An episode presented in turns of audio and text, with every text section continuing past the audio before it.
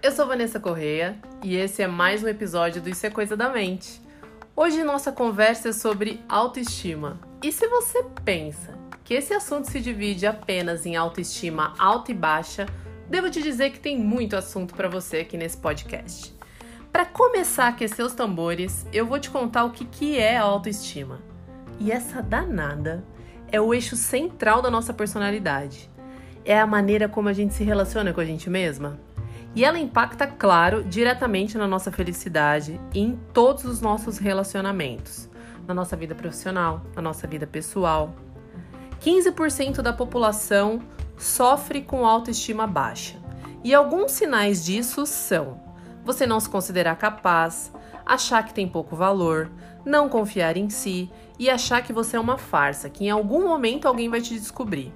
55% das pessoas sofrem com autoestima frágil. E nesses casos, o que uma pessoa sente é o seguinte: ela é extremamente sensível à crítica, tende a se culpar e a se cobrar demais, busca constantemente aprovação, tem dificuldade em dizer não e tem uma tendência gigante a sempre ter que agradar alguém. Não é um caminho lá muito fácil cuidar da autoestima.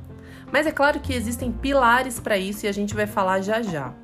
Pode ser que você esteja pensando aí, ah, então a saída para isso é ter uma autoestima maravilhosa. Não é verdade. Porque alguém que tem uma autoestima muito alta também pode ter problemas, como por exemplo, vive exaltando a si mesmo, tem uma necessidade gigante de ficar se afirmando, pode se tornar alguém completamente sem noção. De tanto ficar falando dele mesmo, gera uma baita insegurança em quem está ouvindo, vive chamando atenção e ostentando, e tem uma tendência a ficar rebaixando as pessoas para que ele sempre esteja no topo. Sete pilares permeiam a autoestima. E são eles: a autoaceitação, o autorrespeito, a autoempatia, a autenticidade, a autoeficácia, o automerecimento e o amor próprio. Dentro da autoaceitação, quanto menos você se aceita, mais você precisa da aprovação do outro. Então, quanto maior for a sua expectativa e pior for sua opinião sobre você, menos você vai ficar se aceitando. E quanto menos você se aceita, maior é a vontade que você vai ter de ser alguém que você não é. E aí começa aquela piração de querer ter o corpo da fulana, o cabelo da ciclana, a roupa da beltrana. Uma coisa é você ter uma referência e usar isso para que você possa evoluir com tranquilidade, ter um espelho. Outra coisa é não se aceitar, não olhar para o ser único que você é e querer se tornar uma coisa que não tem nada a ver com isso.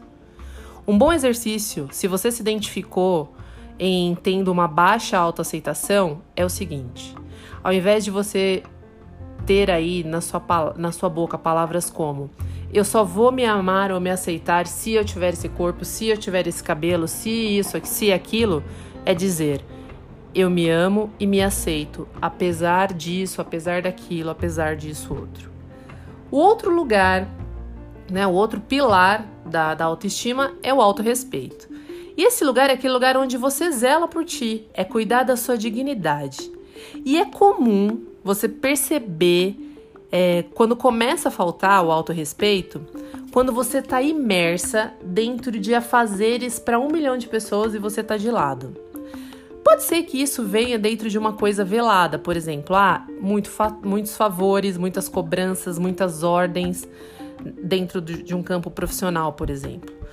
Isso pode vir de uma maneira direta, ó, oh, faz isso, faz aquilo, faz não sei o quê, mas isso pode vir de uma maneira indireta também. Por exemplo, chefes, colegas de trabalho, é, amigos, relações familiares falando, por exemplo, ah, eu acho que você poderia fazer aquilo, ah, você não acha que você poderia, sei lá, fazer uma academia, é, tipo, emagrecer. A pessoa percebe que você tá fora do peso, começa, né? Mas, cara, se você tá bem com isso, se deixa, sabe? É claro que vai ter um preço, vai ter um custo, que qual, onde sua saúde vai chegar com isso. Mas eu peguei esse exemplo só para ficar claro na sua cabeça como isso funciona. O que acontece é que de tanto somar tantas coisas que você faz por todo mundo e se deixar de lado, se desrespeitando, em algum momento você vai começar a se perguntar: por que, que eu continuo fazendo isso comigo? E uma pergunta boa move a gente para um lugar muito melhor dentro da gente. Então, ao invés de ficar se perguntando isso, se pergunte o seguinte: por que eu continuo me permitindo isso? E a partir da luz que vier das respostas em você, procure encontrar uma ação para cada sensação, para que você possa encontrar outros lugares aí. Outro pilar do nosso assunto aqui é a autoempatia. E aqui, mais do que explicar, eu vou fazer uma dinâmica com você para te apoiar na percepção do crítico que mora aí na sua cabeça e fica zuretando às vezes de dia, às vezes de noite, às vezes de madrugada. Então você perceba que você está na seguinte situação: numa discussão lá com alguém e aí você perde a cabeça e trata alguém mal. Ou então você tá mandando uma mensagem, tuf, se confunde e manda pra pessoa errada. Tá lá fazendo uma compra, compra um negócio, chega em casa e vê que você tinha isso. Ou então está dando uma palestra e esquece a informação no meio dela. Quanto menos empatia você tem com você, mais você aumenta a sua crítica. E aí eu te pergunto: será que precisa de tanto?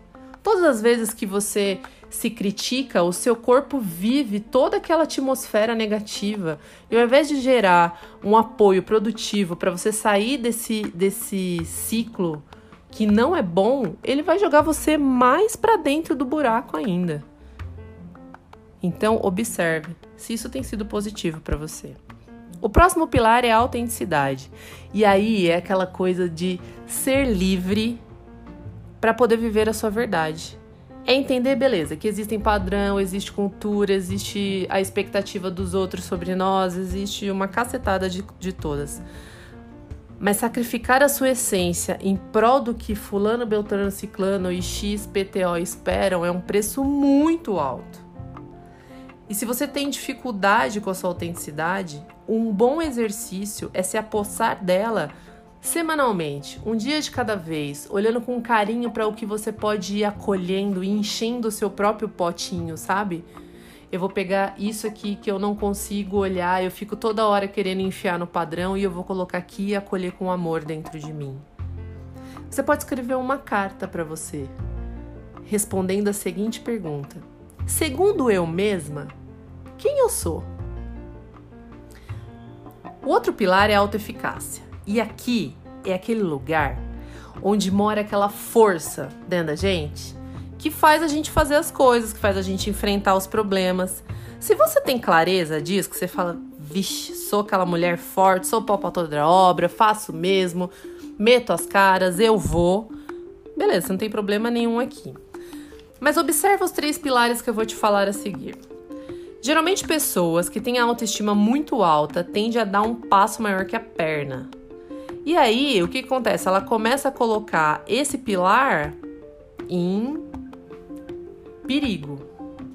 A outra coisa é, uma pessoa que tem autoestima frágil ou baixa, ainda que ela tenha recursos para fazer as coisas, ainda que as pessoas vivam dizendo para ela: "Mas caramba, você pode, olha para você, você tem conhecimento para você, você tem habilidade para fazer".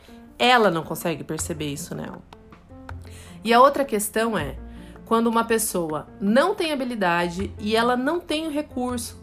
Em geral, em geral, isso acontece com uma pessoa de autoestima baixa e pessoas que foram criadas sobre muita proteção.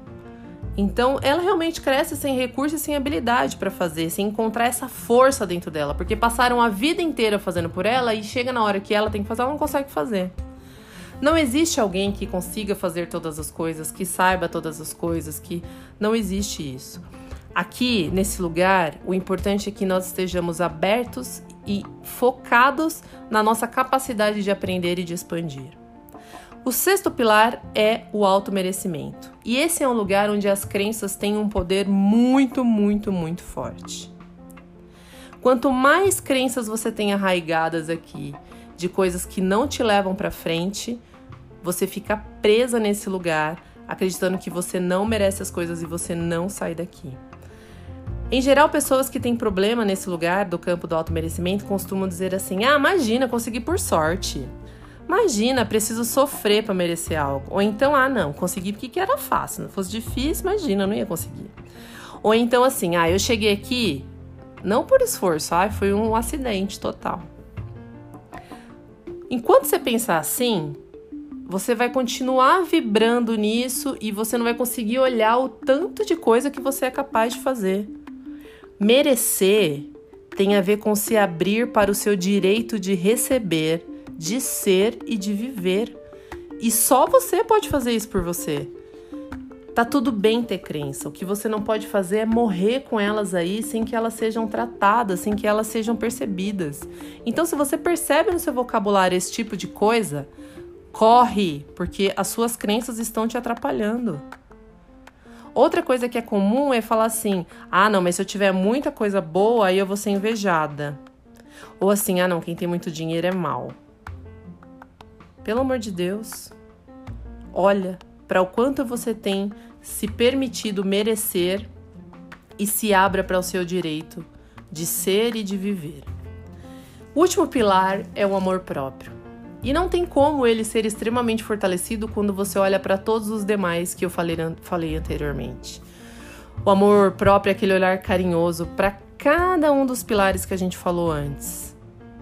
Ele é o eixo da nossa vida. É de onde a gente percebe as coisas, é de onde a gente age, é de onde sai a clareza para a gente entender o alívio de respeitar que cada um tem o seu ponto de vista e que a gente tem a calma para entender que fulano tem o dele, eu tenho o meu e que cada um vai seguir assim.